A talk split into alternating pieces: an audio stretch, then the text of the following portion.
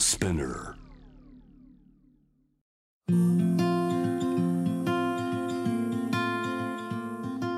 福本敦子の聞くコスメ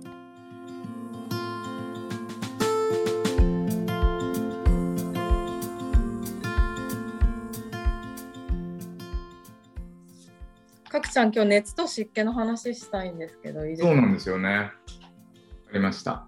奇跡のタイミングで出ていただけて本当にありがたいんですけいどえいえ、こちらこそありがとうございます。これもう録音始まってますか？では、よろしくお願いします。なんと今回は杉本角郎さんと杉本薬局の杉本角郎さんと2回目なんですけれどもリモートで収録をしておりましてどうこの距離感角ちゃん？よろしくお願いします。お願いしますいや、あのーコロナはいの世の中になってから、まあ、なんだかんだリモートのおお仕事とかトークってあったので、カウンセリングもリモートの時ありますか？はい、カウンセリングもリモートでやることがあるので、割と慣れてきましたね。それってそういう時って舌出してくださいとかこの状況でやるんですか？やります。あそうなんですね。すごいそれ。で、えっともし画面の映りが悪かったり、やっぱライトの感じってあるじゃないですか。なので、コンさんライト当たってるから、多分今、うん。あのー舌を出していただくと多分綺麗に見えるんですけど、はい、うんうん見えます。あのーちょっと暗いところとか、あの光の角度が良くない場合は、斜面みたいのをご自身で撮ってもらって、えー LINE とかで送ってもらうと、その場で確認ができるので、えー、なんかすごい現代版ですね。そう、なので、コロナ以降、まあ、コロナ前もあったんですけど、はい。極端な話、こう、海外にお住まいの方とか、あー確かに。はい、地方の方とか、そうやうん。まあ、ちょっといらっしゃれないえーような方は、リモートでお受けしていて、そう、脈はちょっと難しいので、でも顔つきとかその前お話しした時に喋る速さとかを見てるよっておっしゃったんですそう、だから電話よりはいいですね。うーんあ顔が見えるからってことですか、はい。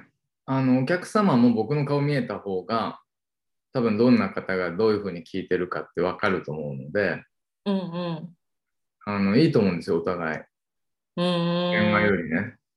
とかメールより。でもなんかいつもかくちゃんとは会ってお話ししてるじゃないですか。はい。だからなんかこれ新鮮ですね。いや、まあまあ、この、遠距離。福本さんとこうリモートでお話しするのは初めてなので、えそういう意味では新鮮ですけど、なんかもどかしくない？いや、それはやっぱりこのキャッチボールのタイミングが難しいですもん。あと情報量が意外と違いますね。うんうんうん。ねなんか雰囲気まではかくちゃんあのいつも白衣着て表参道でこうドクターコトー研究所みたいに働いてる時に行くからあの布の感じっていうか診察のスペースのあのアンティークの棚みたいなやつあるじゃないですかはい。あれとあれ朝のカーテンがなんかかかってますよあ、かかってます、かかってます。はい。でイートリップソイルさんのなんか畑からこうスーって風が抜けてきて角郎の説明とともにそれを感じるのがいいんですよ。うんうん。そう、やっぱりこの平面的ですよね。画面だとなんか。ね現はい現場の方がこれはこれでいいけどいいけど、お互いね、やっぱずっと正面見てるって、ちょっとね、辛かったりするんですよ。じゃあ目そらしていいことにしません？そう、目そらしていいし、なんか、よそ向いて、まあ、よそ向いて喋るとちょっとマイク上良くないけど、うんうんそうそうそう。なんかでも、手とか足は遊びながら喋った方が余裕がある気がする。そうですあとなんか顔にずっとこうライトが当たるとなんか集中力切れるとかもあるじゃないうんうん。しかも今日は初めてあれこの間確かお昼頃収録したんですよえっとかくちゃんとスタジオでああ、僕とね、はい、スタジオで。そうそうはい。で初の夜なんでちょっとしっとりね。はい。まあ違うモードで。夜の袋はどうなんですか？いやいやいや、それなんか、また、またその話から始まるんですか？あとなんかほら今ってこの時間今8時過ぎなんですけど陰の時間ですよねそうですね。まあ本来であれば、もうリラックスして、えー睡眠に向けて体を持っていくような時間ですかね。何時からインの時間って決まってるんですか？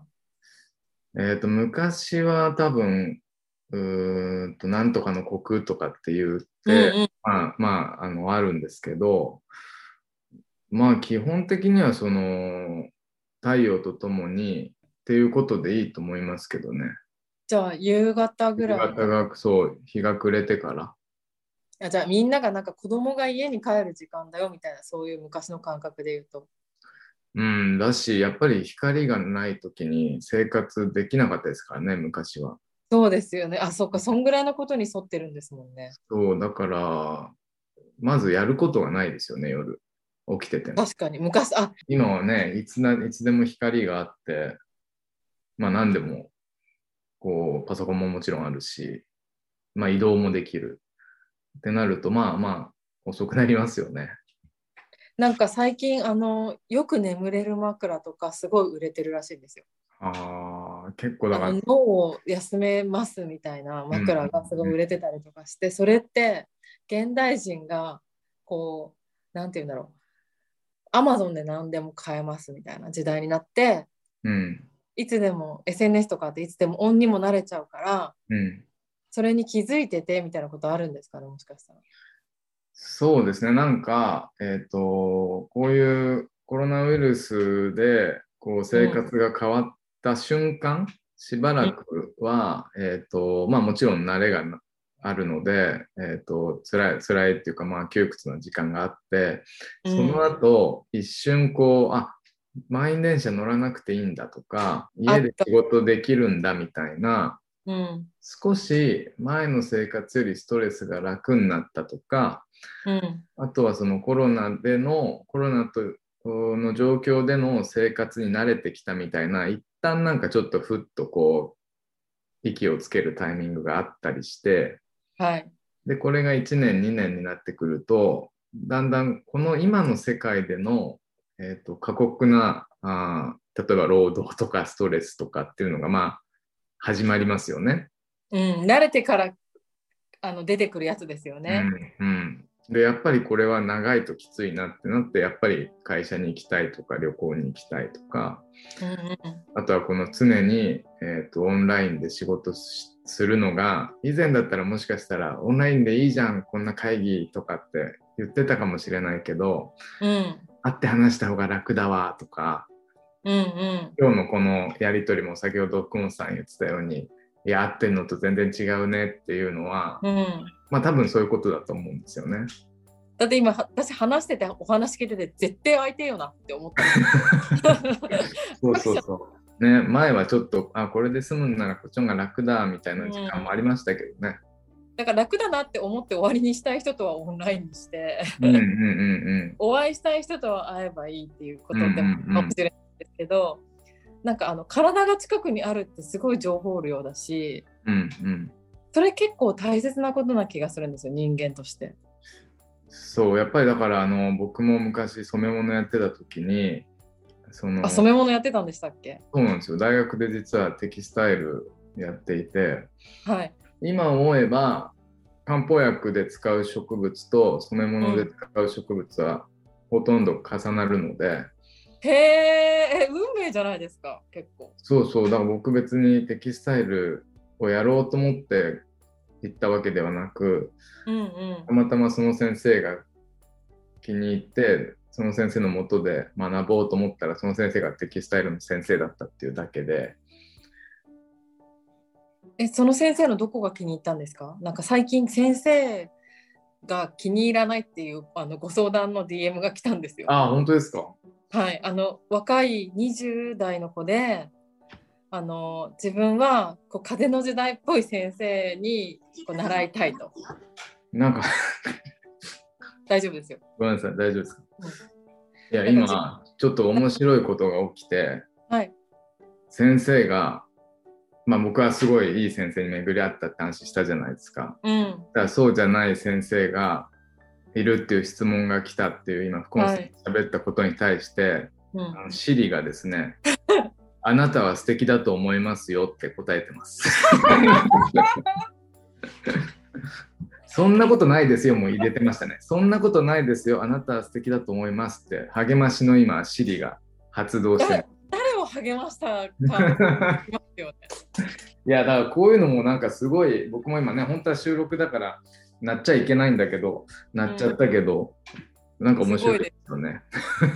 AI の世界のなんか見えない力ですね。そうそうそう。いや、でもそう、たまたま僕はいい先生にお会いできて、その先生のもとで、まあ、染め物だけじゃなくて、それこそこう、まあ男性の方なんですけど、うんまあ男のこう成長の姿というか大人の男の姿だとか人としての気の使い方とかうん仕うん、事の仕方とか結構ねその人間として学ばせてもらったというかそれかなり重要じゃないですか。うんうんなんか最近やっぱ私も年下の人たち増えてきてるんですよ。うんなんか自分が38だから20代の子とか30代前半の子とかと話すことも増えてきてなんかこう迷ったりとかあれちょっとなんかこれずれてるぞって思う時ってそういう大人に巡り会えてないっていう率がすごい高いんですよね見てて。あはいであの求めてもいるんだけどまだ出会えてなかったりとかいるって思えてない人もいるかもしれないけどうん。すごいそれ重要だなって思いました。なんか探す目は持つのがいいなっていう。そうでもそれを言うと本当にこの今コミュニケーションが取りづらい世の中って結構大変で、そっか。ちょっとじゃあお茶行こうかとか飲み行こうかとかこの後ご飯行けるかっていうのがまああのなんとかハラスメントでダメっていう場合もあるし単純にこう感染のリスクがあるからダメっていう場合もあると思うんですけど、うんうん結構だからそういう関係性を作るのがまあちょっと以前よりは難しいかもしれないですね。あとなんか最近こうお友達のお友達でそれも若めの子だったんですけど別れ話を LINE でするとか復縁したいっていう話を LINE でしてる子がいてはいこれなんで LINE にしたの？みたいな。80年代生まれからすると。はい。あ合わないんだみたいな。まあでも世代もあんのかな？今そういう出会いもあるじゃないですか。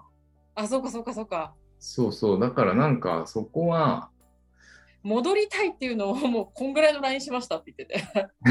こんぐらいって今このこの音声だけだと分かんないけど もう長いか頭のてっぺんから胸ぐらいまでの長さですね年今。ってるんじゃないかなみたいな。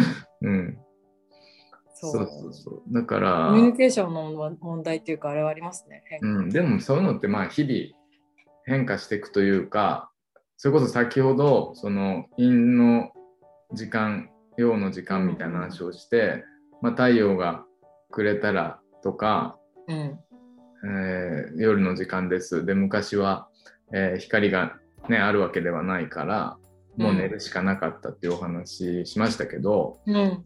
まあ、それこそ SNS もメールも LINE もこういうリモートのトークもない時代は家に電話してたし、駅の掲示板に書いてたりとか、もっと前は電話もないって考えるじゃあお手紙じゃないですか。だからそう考えるとやっぱその方たちからしたら僕らのこのやり取りは信じられないって思うかもしれないし、まあ、適応していくしかないってこうとです、んうん。まああと意外とみんな慣れていきますから。あとそのネットに変わったって言っても逆に国境とか関係なく出会えるじゃないですか。うんうんうん。あのオンラインで話せるこの自分の好きなジャンルのこういう人のあのオンラインのイベントのトークは聞けるとか、はいはい。SNS でもっとその自分の周りにいる次元の人じゃない人には出会えるからそう考えるとこうプラマイゼロでなんかその子にあの特にピックアップして答えるとかはしてないんですけど、うんうんうん。それは学校にいなくてもいいんじゃないっていうのが一つ答えかもしれない。ああ、そうですね。本当だからね選択肢が増えるので、それはすごくいいことじゃないかなと思います。じゃあ漢方の話します？そはいろそろはい。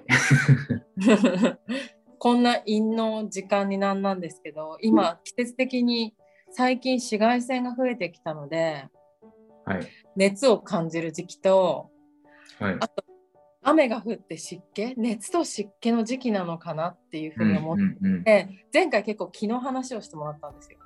元気の木とか漢方でどんな感じなのみたいな話をしてもらったんですけど今回は熱と湿気について聞きたいこれ困ってる人が多いから。これは、えーと、熱と湿気っていう話になるのはまあ当たり前のことで、うん、冬っていうのは乾燥と寒さで皆さん悩みますよね。はい。でそういう時にお話しすると乾燥がとか、うん、家がっていう話になるんですけど、うんうん、やっぱりこうやって少し、えーとまあ、今が、えー、5月ですけど、はい、暖かくなってきて湿気が多くなってくると今度はそういう熱とか湿気の相談がやっぱ増えるんですよ。体は、えーと、自然の自然環境に影響されて生きてるっていうことまずは。そこなんかもっともっと受け入れていいなって思うんですよね。うん、なんか、天気に左右されるのがいけないことみたいな風潮もあった時も私は感じてて、うんうんうん、なんか人間ってもっとシンプルっていうか単純だと思うんですけど、うん、まあ生物なんか特にそうですよね。そうですよね。うん、だからそのお魚釣りされる方はこの天気じゃダメとかこの波じゃダメとか、はいはい、この時間がいいとかってあるわけもうそうやって生きていきたいななんか今答え分かった。うんいや、でもそうやって生きていく人も増えてきたんじゃないですか？そうですね。なんか移住とかする人増えたし、うん、それ、そういうことなのかなってちょっと思う。うんうん、そう、だから逆に言うと、本当に湿気と熱が辛くて、うんうん、えー、乾燥と寒さに強いっていう人ももちろんいるんですけど、そういう人は、うん、あの今冬で乾燥してる国に行けば楽なんですよ。でも私それかもしれません。なんかあの違うゲストの方で夏がすごく好きっておっしゃってる方がいて、はい、夏は気持ちがワクワクしてくるみたいな。うんうん。うん、でも冬だと落ち込んじゃうっていうふうにしゃって、うん。うん、あすごい体質が違うんだろうなと思ったんです、うんうん、まあその方は、まあ、ある意味その自然の摂理にとこう沿って生きてらっしゃると思うんですけど、うん、その陰陽でいうとやっぱ陽の気が強くなってくるわけですよね。こう暖かくなってきて夏になって。はい、じゃあその人が陰気を持ってるからバランスが取れてくるってことではないんですか？えー、っとまあ割とその中庸のタイプそのプラマイゼロぐらいのタイプの人は普段からね、うんうん、暑い時はこうやっぱりなんか体もこうちょっと陽の気が上がっていくし陰の気がこう増えてくるような時期には少しこうそんなに活発じゃなくなっていくっていうのはまあまあ当たり前のこと。でもし福本さんがそのいやもう陽の時なんか辛すぎるっていうことであれば8月だとしたらもう普段からちょっと陽寄りなのかもしれないよね。でそれ最初に会った時から陽寄り疑惑ありますよ、その陰陽ってちょっと今話聞いてて思ったんですけどテンションと似てますか？テンションと似てるとまあ分かりやすく言うとそうだと。陽気な人って言うじゃん。そうそうそう。陽気な人、陰気な人。そう、だからもうこれ以上いいよみたいな。うん。バーベキューが私すごい苦手なんですね。うんうん。上から手照りつけられて、下からあの火焼かれて、うんうん、どうしたらいいのってなっちゃう。暑いよって。うん。逆に、じゃあどういう時が好きなんですか？あ流しそうめんとかを見つめてるのは好きです。あやっぱ涼やかな方がいいんですね。そうですね。なんかあのスウェーデンとか行った時調子良かったです。うんうんうんうん。水みたいな。うんうんうん。だから今おっしゃってたのがもうまさにそのまんまで熱の説明をするともちろん外からのそういう暑いとか、はい、えっ、ー、とまあこういう季節的なもの天候的なものもあるし、えーと、内側から来る熱みたいなものもやっぱりあって中にこもる熱っていうのももちろんあるし感情うん。うん、感情とかそういうストレスから来る熱っていうのもあるのであそうなんです。え怒りですか？もしかして熱、まあ、怒りとかなんかこうもやもや頭で考えすぎちゃうとか。そういうのも僕らは熱っていう表現をすることがあってそういう人によく今熱があるのでって言うと体に熱があるのでって言うといや平熱ですって言われちゃうんですけどそれとはまた別の話ね。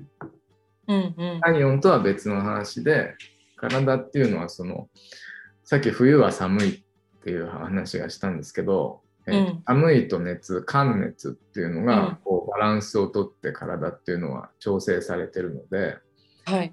暑すぎたら体は冷やして元に戻そうとするし、寒すぎたら温めようとする。うんうん。うんだから常に37度ぐらいで入れるわけじゃないですか。うんうん。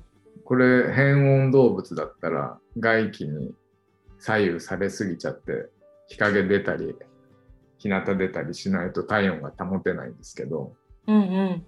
まあ僕らは夏だろうが冬だろうがある程度一定のところで体温がた保てているうん。っていうのはあ暑い時にはちゃんと冷ます技術があって寒い時には温めようとする工夫があるというかうんうん。自体がねそれはまあ自律神経っていうところになるんですけどだからそういう意味で言うとその熱っていうのはやっぱりこれから増えてくるし外気的にはね、はい。でこうずっと炎天下にいなきゃいけないとかうん。暑いとこにずっといてこう熱を持ってしまう。で、それでバランス崩す人っていうのはその熱を冷ます漢方薬があるし、潤いが足りない、えーと、潤わす力が足りないっていう場合は、そういう潤わす漢方薬があるので、うん。夏場にもそういう、うーんまあ熱中症とかね、そういう熱による疾患だとか、えーまあ例えば夏にえー湿気が多くて暑い時期になると皮膚のなんか荒れが出るとかかゆみが出るとか湿疹が出るっていう人もいる。しそうそうそうそう。まあそれ。最初に会った時そのぐらいなのかな。そうです。あの夏になるともう肌があ反応しちゃうからそうするのが苦手で、でもそれに沿ったお家にしようと思って今今日お家で撮ってるんですけど、うんうんカーテンを全部ちゃんと朝のやつをつけて、うんうんうん。天窓があるんですよ。うん。天窓にもこういうあの布をかけてというかうんうんうん。で来ないようにとかしてうんうん。窓にもこう外から見えない遮遮熱？うんうん。やつを貼ったらマシになったんですけどはい。プラス漢方薬っていう感じで乗り切ってる。そうそうだなんかそういうふうになんとか自分を乗り越える一つの方法として、まあ、漢方薬もあるしそういう暮らし方とかうん。うん食べ物とか、そういうのもおあるのでまあいろんな工夫をされるといいと思うんですけど漢方ってもう結局はバランスなんですか？やっぱり。バランス。最後最終的に何って言われちゃったらバランス。そういうことになりますよね。うん。だから角ちゃん落ち着いてるんだ。どうなんですかね。え結構。ポッドキャスト結構聞いてきてくださってる方いるよっておっしゃってたじゃないですか。はい。多分みんなカウンセリングに満足してると思うんですよ。本当ですか？それだと嬉しいですけどね。わかんない。なんでこの人話してて落ち着くんだろうって思う。なんでですか？いやそれはちょっと僕には分からないですけどあのーまあ当然こういう聞いたり、えー見たりえっ、とお相手の状況を観察する仕事なので。小説家と一緒ですね。そうなんですか？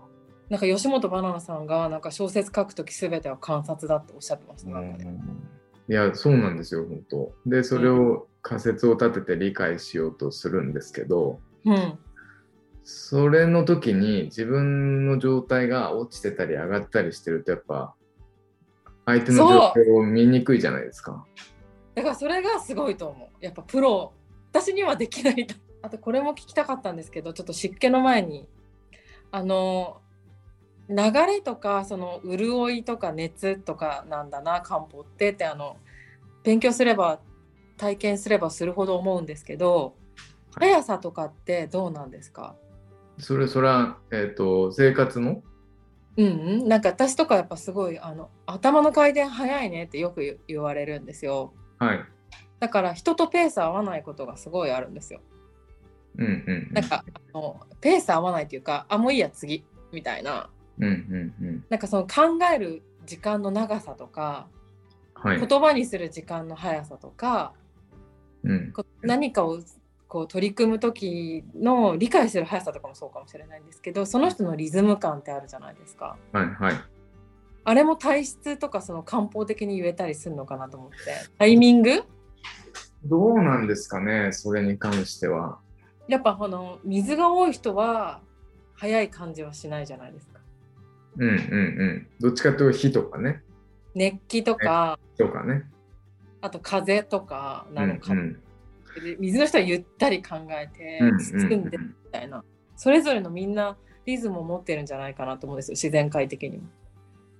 それは確かにそうで、えっ、と、これは、えっ、と、正しいかどうかはわからないですけど、今言われて思うのは、うん、火とか風とか、そういうなんか動、そもそもが動く性質のものとか、あそもそもが動く性質って言葉すごくいいですね。あるじゃないですか。はい。でも水、液体って別にそもそも動くものじゃないし、たまるものですよね。そうで、そこに風が吹くから動いたり、おー。流れがあるから動くわけで、水自体が動いてるわけじゃないじゃないですか。そうですね流れを作ってるのは水じゃないですもんね。そうそうそう。で、それは体の中で言うと気になるんですけど、えっ、と、その流す働きがね。はいはいはいはい。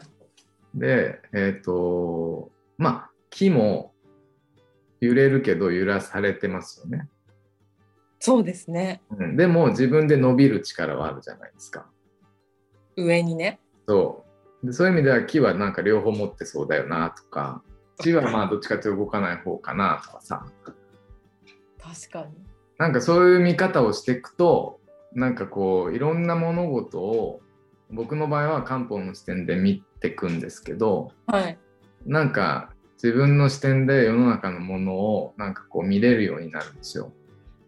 それすごいいいですね。うん、でそれをさらに掘っていきたいもし好奇心があると今みたいに、あ水って動かないよなとかうんうん、木は動かないけどでも自らは伸びてるし外から風が吹けば動くよなとか火はずっと燃えてるよなとかって考えるとその僕らがその喋るスピードとか、えー頭の回転の速さとか、えー何かこうのんびりできる人しやすいタイプの人というのは、まあもともと多分持ってるう性質みたいのがあってまあそれが本人にとって心地いいとか本人にとってはそれが、えー、と中庸というか通常のレベルにあってそれが苦痛だったりそれによって何か悩み事が発生してなければ僕はいいと思う。うんうんうんうんうん。すごいわかりやすい。それ人間関係で使えそうですね。そうんうの知識。ん、そうそうだから人間関係もやっぱ観察じゃないですか。なんか漢方でこのいろんな体質があって、やっぱその体質同士の相性もあるんでもあるんじゃないですか？だって居心地のいい人っているじゃないですか。あ、木下土本水でも言いますもんね。あそうそうそうそういうあの市中水明とかえっ、と占いとかそういう三名学みたいなもので相性を見てる人ももちろんいるし方角取ってる人もいるしまあやっぱそういうのは過去の人たちがこういう人とこういう人は会いやすいよみたいな統計があって作ってるっていうとこもあるしなんか漢方もそうだけど自然界のものって結局そういうちょっと占いっぽい感じにいきますよ。その占い自体が自然界を見てそれこそ観察して作ってる理論なのでそだってそこからしか学ぶものが昔はないから星の動きとか風の向き方向とか季節で何が変わるかっていうのをもうその感覚でしか生きてない。そうそれを見てはい。まずは自然界を理解しようとするしその自然界の流れを人体にも応用してみようと思ってできたのがこういう東洋医学なので、うんうん熱は上に上がるよねとかあったかいものだからねうんうん体に熱があるとまあ上の方に上がりやすいのかなとかさっき言った水の話は水は下に流れる性質があるから下に溜まりやすいかなとかうんうん。まあそういう自然界のルールをヒントに体を見ていく。え、もう私生き方それでいいや。なんか今日 答え出たなんか。なんかあの急に相談みたいになっちゃうけど結構何も目指さないで生きてることコンプレックスだったりするのでああ、その観察して、今自分はここにいるべきなのかどうかとか、うんうんうんうんそっちの方向で合ってるのかなみたいな感覚でやってるんですよね全部。うんでそういう人ってあんまりいなくてなんかもっとこう何々になりたいとかうんうんなんかこう例えばもっと条件で決める人もいるかもしれないけど、はいそういう人たちがやっぱ周りにいたしそういう説明を求められるじゃないですか。明確なビジョンがある人ってことですよね。そうですあとはこう社会的にそういう何になりたいかっていうことを言わされるシーンがあるああ、はいはい子供の頃にはい。ちょほっといてくんねみたいな気持ちだった。いや、なんか、でももしかしたらこれって、今、福本さんがそうやっておっしゃったけど、はい、周りから見てる、福本さんを見てる人は、はい、福本さん絶対ビジョンあんだろうなって見てる人もいるじゃないですか、きっと。そうかもしれないけどないんですよ。でもそういうのって結構大事で、あ、ないんだって思うと、あ、なくていいんだって今安心してる人いっぱいいると思うんですよ。あ本当ですか？なないけど嗅覚だけはある。そうそう、だからその場で考えて決定してるってことですよね。そうですあの風の流れを読んでるっていうか。でもこれもきっとですよ昔のその人間のその本能っていうことで言うと、やっぱりなんとなくいろんな経験をした上で直感って働いてると思うので。ああの将棋の羽生さんの本読んだらそうやって書いてありました。あそうなんですか？だまあ、まあ、将棋なんてもう特になんてもギャンブラーですよ。うん。いやだしそれこそ自然界を見ようとしてなくても暮らしてる上ではもう見見てるしうん。雨降りそうだなとか、うんうん。なんか、えっ、と、なんかあるじゃないですか、その自然界の。あります。勝手にこう、こうじゃないかみたいな。あのむ昔5日間友達とバリの山奥で年始に旅行して YouTube ばっかずっと見てたんですよ。はい。そしたら2人とも研ぎ澄まされてきてうんうん。あの雨いつ降るかとかご飯どっちに行ったら美味しいかとか分かるようになった。うんうんうん。これ修行じゃない？みたいな研ぎ澄まされてきてる。そうそうだ、どっかで感じないはい。ご飯の匂いを、うんもしかしたら感じてるかもしれないし、そうでも大事ですよね。そうそうそうそう。だから結構多分農家の方なんてすごい天候敏感だと思うし、だそういうふうに普段からやっぱり、えっ、と、いろんなものにこう、アンテナを張るというか、野生で？うん、感覚を鋭くしてる方が、その直感も働きやすいんじゃないかな。と思います。なんか直感力ってどうやって鍛えられますかとか結構質問コーナーで来るんですけど、うん。どうやってとかじゃないんだけどなーって私は思ってた。うん。なんて答えるんですか？だから答えられないから答えないんですけど。でもまあ今おっしゃってることがある意味答えっていうかいろんないろんな決断を今までしてきたから直そ感れも一つだし、うん。そこにあの自分ではこれは分からなかったんですけど友達が言ってくれた言葉であっちゃんは今いけてるってなってなくいいものでもうん。自分がいいと思ったら突っ込んでいけるからそれはいいところだよねって言ってくれた人、うんこれはですねあの無理やり漢方の話にすると、はい。これやっぱ肝が座ってるわけじゃないですか。胆の胆のっていうか胆ね。胆のの胆。漢方っぽいなんかうわーなんか今の今のこれバーで言われたらめちゃくちゃ悔しいです。持ってかれたって思いますそうなのであの肝が座ってるってことか。そうだおどおどしやすいとか決断が苦手とかっていう方はそういう胆の気が弱っている可能性があるのではい。そこ単に効く漢方薬を使ったりするんですよ。さっき今その肝が座ってるって話したけど肝試しとかはい。肝を冷やすとかっていうのはうんビクビクすることを言うじゃないですか。これはねだから肝を冷やすってことでそうなるってことは温めればいいっていう話にもなるじゃないですか。あ痰と肝って違うものですよねちなみにそう肝肝臓の肝と胆のの胆は、近い、えーと臓腑なんですよ。臓腑五臓六腑。あはい臓器は肝臓。うんうんで肝臓と表裏一体の臓腑は胆なるほど。うん補い合ってる。そう脈は同じとこで見るし、うんうん。えー、と5行の表でも間と単は同じとこで見るんですけどうん。その表裏一体って言われてるのでうんうん。やっぱりその肝臓と胆のの関係性っていうのはそもそもあるしうん。今言ったようなそういう決断力とか判断力っていうのは、その肝臓とか胆ので行ってるよっていうのは古典では書いてある。なるほど。えじゃあちょっとちょっと違うこと挟んでいいですか？はい、よくある質問。これなんで私に聞いてくれるんだろうって思うシリーズ。ふと元彼がよ頭をよぎって離れない時どうしてますかとかも結構来るんです。ああそれは僕も聞きたい。えでもよぎったところで別に食べたことあるラーメンを思い出しただけでしょ私は思っちゃうんですけど。うんうんどこどこのラーメン食べたことあるな？みたいなそこに感情はあんまり自分はくっつけないっていうかうん。はい。ありがとうございました終わりみたいな感じなんうんですけど多分これを聞いてくださる方ってそれでうってなったりとかはい。なんかこう思いが思いがひ引きずるっていう言い方じゃないのかななんだろう思いが入っちゃう人うんうん。それってこの思いを入れるとか憂うってことなんですかねいや、ただそのふと頭に浮かんだ後にどう思ってるかで違いますよね。その、あラーメンだって思うのか、多分なんかそれが整理してない感じがこうやってあるのがなんかいいのかな違和感あるなみたいな感じなんじゃないですか？ね。まあも,、うんもしかしたらまだ気になっている。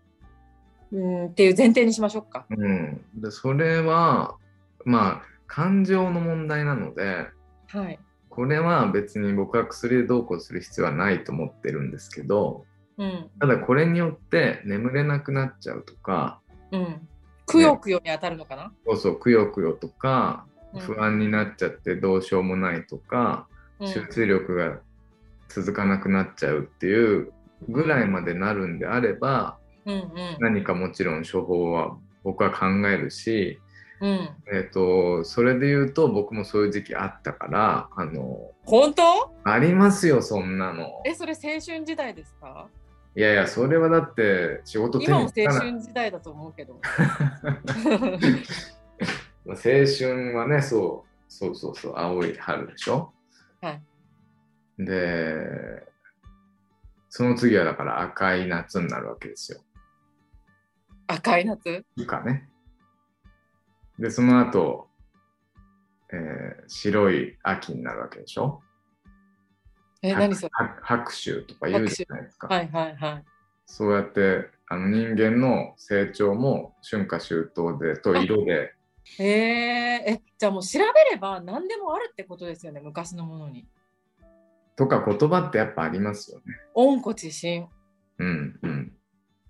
そうそう。まあそれはいいんだけどそのだからそこで例えば眠れなくなっちゃうとかどうしてもその考えてしまうみたいな場合はそのさっき言ったたた例えば頭にすごい熱が上がってしまってずっとそのことを考えてしまう。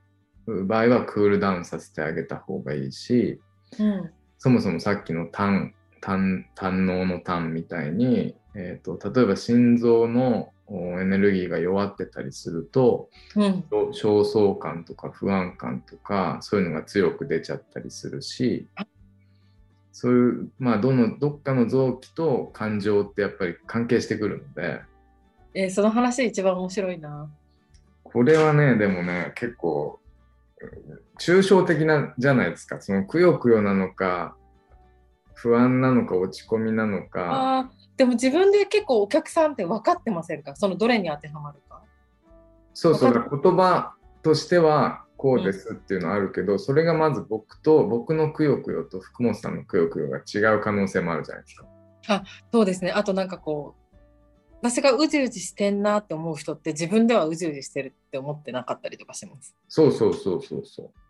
だから結構この言葉だけでやり取りすると、うんそれこのズレが生じるので、うんうん。それで僕らはその細かくお話聞いたり脈見たり下見たりしてよりこの方の言ってるくよくよってどれなんだろうみたいな。ああ、それ前おっしゃってましたよね。あのここですかってちょっとこう、すり合わせていくみたいな。そうそうそうそう。でそうするとなんとなくあじゃあ僕の言ってる、思ってるこれとくよくよと近いなとか、っていうふうにしてまあやっていくんですけど、そその本当にその頭に出てきてしまって、うん。本当に困ってるんであれば、そういう漢方薬使うのも一つだし、まあそうじゃない、そういう、なんていうの、困ってないけど浸りたいっていう人もいませんか？それはもう浸った方がいいですよね。それが気持ちいい人もいるってことですよ、うん、そうそうそうそそっちの方が調子いいっていうことですよね。う。うん、だってホラー映画が好きな人とさ、嫌いな人が確かに確かうんに確かにそそうですねなんか正解ってないんですね自分にしかやっぱりううん。それはもうだから漢方がバランスっていう一言で終わってしまうのと、もう一個並んで言えるのは人それぞれ違うっていうことです。なんか今日真実すごいですそうなんですよ。うん人それぞれのバランスにどう合わせるかっていうことなんですよね。じゃあ自分に聞いてこっていうことですよね。そう。でで自分これまたねまたまあややこしいんだけど自分が一番難しいんですよ。そうです。自分のこと一番わかんないですもんね、うん。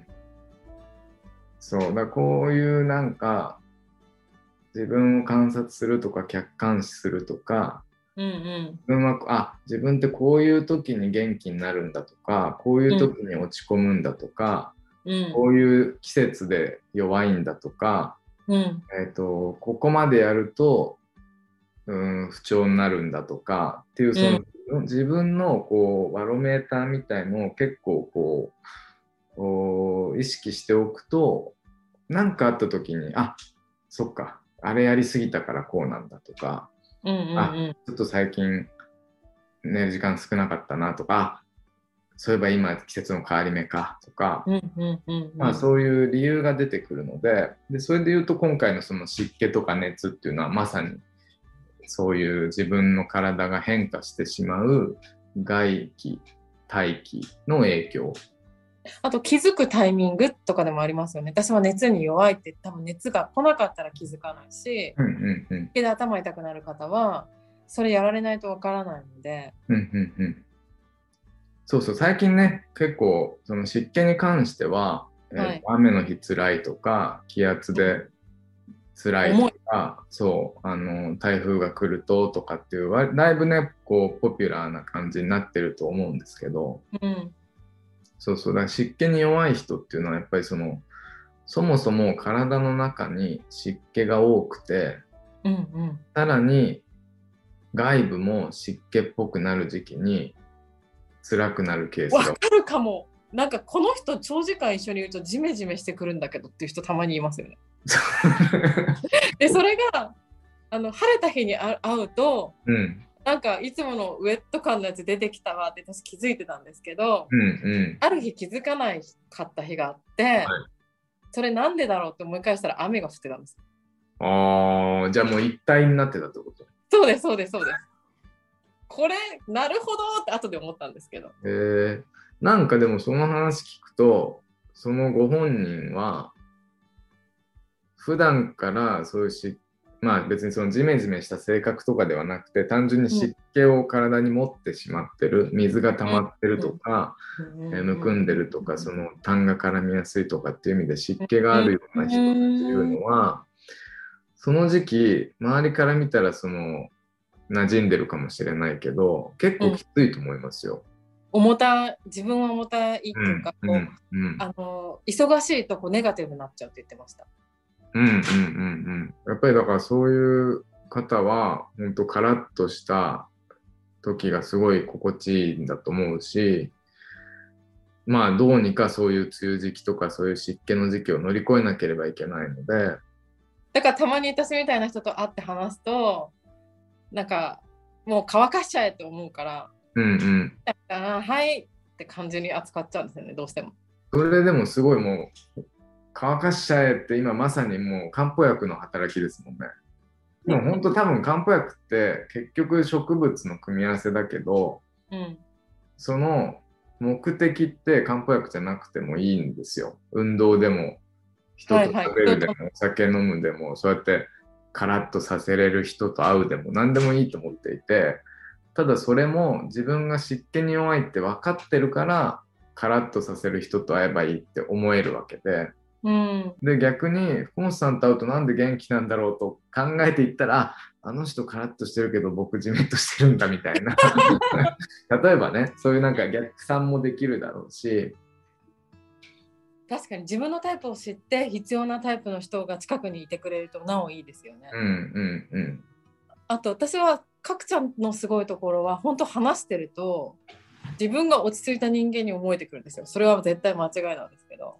間違いじゃないんじゃないですか別になんかねこうねなんて言うんだろうやっぱあの格論のバランス中央に自分の中央に持ってかれるって感じ。うんうんうんいついつもだったらえまだかな早くなんないかなとか思ってこうイライラしてたのがあと大丈夫イライラか大丈夫かなになるんですけど私は2つ、うんうん。うんはい。どっちかに決断したいってこととあとなんかこれでいいんだろうかっていう疑いの2種類なんですけどはい。それもそうなってる時ってそうなってるって思えないじゃないですか。うんうんうん。でもかくちゃんと会って話してるとあ心配になってただけなんだとかへえ早くしたかっただけなんだってなってなんか安心一回するんですよ。ちょっと客観視できるんですかねそうですね客観的な人といるからですよねきっと。それはもしかしたら、えー、と今ちょっと思ったのは、えー、と僕自身が、えー、と月12回行くそういうメンタルトレーナーさんみたいなところがあるんですけどそこでは僕がこう喋ったことをうん、ホワイトボードにその人は書いてくれるんですよ。全部？そうでこういう時ああ良かったんだとかこういう時嫌だったんだみたいな話になるんですけどホワイトボードは使ってないですけどうんなんとなく聞いたことをこういうことですかこういうことですかってうん多分オウム返しのように返してるのが福本さんから見たらご自身を客観的に捉えてる一つになってるかもしれない。なんかもう一人近所であの行ってる漢方の先生がいて、はいその人がめっちゃ陽気なんですよ。はいはいイタリアと歌舞伎が好きみたいなおじいちゃんなんですけどはい。その人と話してるとその人がだんだんこう上がってくるんですよね。いやそう陽気めちゃくちゃ羨ましいですよそういう人。えでも私もなんかなんでかわかんないけど近所付き合いみたいなのがすごい喋ってから帰るんですよ。別にそうしたいわうんうんで時間ない時は「あ先生ごめんね今日薬だけください」って言って、はいはい出てくるんですけどなんかこうやっぱ向こうは楽しいじゃないですかこう、うん花開きたい人なんですよ多分。うんうんでもそうやってこういっぱい喋ってくれた方がいい情報いっぱいくれるから私も喋らしちゃってなんかはいはい。また違う関係なんですけどそこでは何も客観的にはなれずに帰ってくるうんでもなんか情報は得れますよね。あとなんか2人で盛り上がってイエーイみたいな感じでもあるんです、そうそうそうだからそれも大事ですよ。アッパー漢方おじいちゃんだけど、うんうん、だって大丈夫ですよって言われたら大丈夫な気するじゃないですか。そういう方に。あとなんかこうすごい肌荒れして落ち込んでる時に先生がこれあげるから元気出しなさいって言われてそれがフェイスシールドのここにいっぱい蝶々とかお花が描いてるやつだった。え先生これで元気出ないよみたいな。うんうんうん、でもそのいやでもそうそうそう。笑いで、そう大事大事。はい、だ僕も多分人によっても違うかもしれないです。キャラクターが。そうですねうん。ちょっと夏の眠り話しましょうか。夏の眠りね。これやっぱり夏の眠りっていうのはもうどうしたってこう暑いとか暑苦しい。あと寝る時間帯起きる時間帯がなんか早起きになっちゃそれは別にいいんですけどね早く起きれば。う、うん、冬の方が起きるの遅くなりますよね。冬は早寝遅起きでいいんですけど。うん。夏は遅寝早起きでいいんじゃないですか。夏は遅寝早起きでいいの？だって明るい時間長いじゃないですか。ああそっか極端に短くしていいっていう話ではなくて基本的にはその太陽とお月の関係性とか、えーと明るい時間と夜の時間に合わせて、えー生活すればいいっていうのがまあ昔の方の知恵ですけどうんただ夜暑くて眠れないのにうん朝明るくなっちゃうから睡眠不足になっちゃうとまた体が消耗して余計な熱を持ってまた寝れないみたいな悪循環になってしまう夏みたいなとこも確かにあるんですよ。うんうんで暑苦しいけど湿気もあるしなんか鬱陶しいでも暑いから水飲むじゃないですかそうすると体にはどんどん水が溜まってって、はいまあまはい。またジメジメの話になっちゃうけど、うん。まあ、余計体って湿気を帯びるわけですよね。うんうん。ことはやっぱこの熱と湿気が溜まりやすい状態がどうしてもできてしまう時期なのでそれ辛いですよね、一番。なんかある意味運動すると汗かいて水も出るから汗かくと体の熱下がるじゃないですか。うんうん。だから運動するっていうのはすごくいいことなんですけどうんとはいえ寝る前に運動したら起きちゃうじゃないですかまた。だうんうんからじゃあ何するかっていうとまずゆっくりお風呂に入る。うんこれはだからシャワーで終わらせないっていうのは結構大事です。うんうんうんうんで汗をしっかりかく。うんで、えー、と血流も良くなるしす水圧もあるからむくみも取れやすくなる。これね結構おすすめ。うん。で僕はその本当に暑くて、えー、と寝れない時にはその熱を出す静熱。清い熱と書いて静熱、でえっ、とまあ、えー水を出す、はい。えー解毒する。うん。低熱解毒っていうかんあの効能のある例えば漢方薬とかうんうん。そういうのを少し足して飲んだりするんですけどうんそれがね例えばね黄連解毒糖解毒っていうそうお薬だったりうんはい。えっ、と清い暑さ、えー、マス元気の木で聖書液糖っていうのがあったりとか、それはなんか暑さに負けて、まあ、夏バテしちゃうみたいな時に使うんですけどだから不眠っていうよりはもうなんか夏バテっぽい時に使うものとかそういうのを普段から飲んどくとそんなにこう悶々と暑い暑いで寝るあ寝れないってことは減ってくるしその手足が熱くてこう落ち着かないみたいな先ほどはちょっと精神的にも落ち着いてない方の例でしたけどうん。そういう人は、えー、と搬送するって言ってこうなんか煩わしくなるんですよ。手手とか足が。なんか手と足があったかくて気持ちいい時もありますよ。気持ちいい時はちょうどいいんですよ。ああ、トゥーマッチってこと？そうなんかほてっちゃってて布団から出したいみたいな。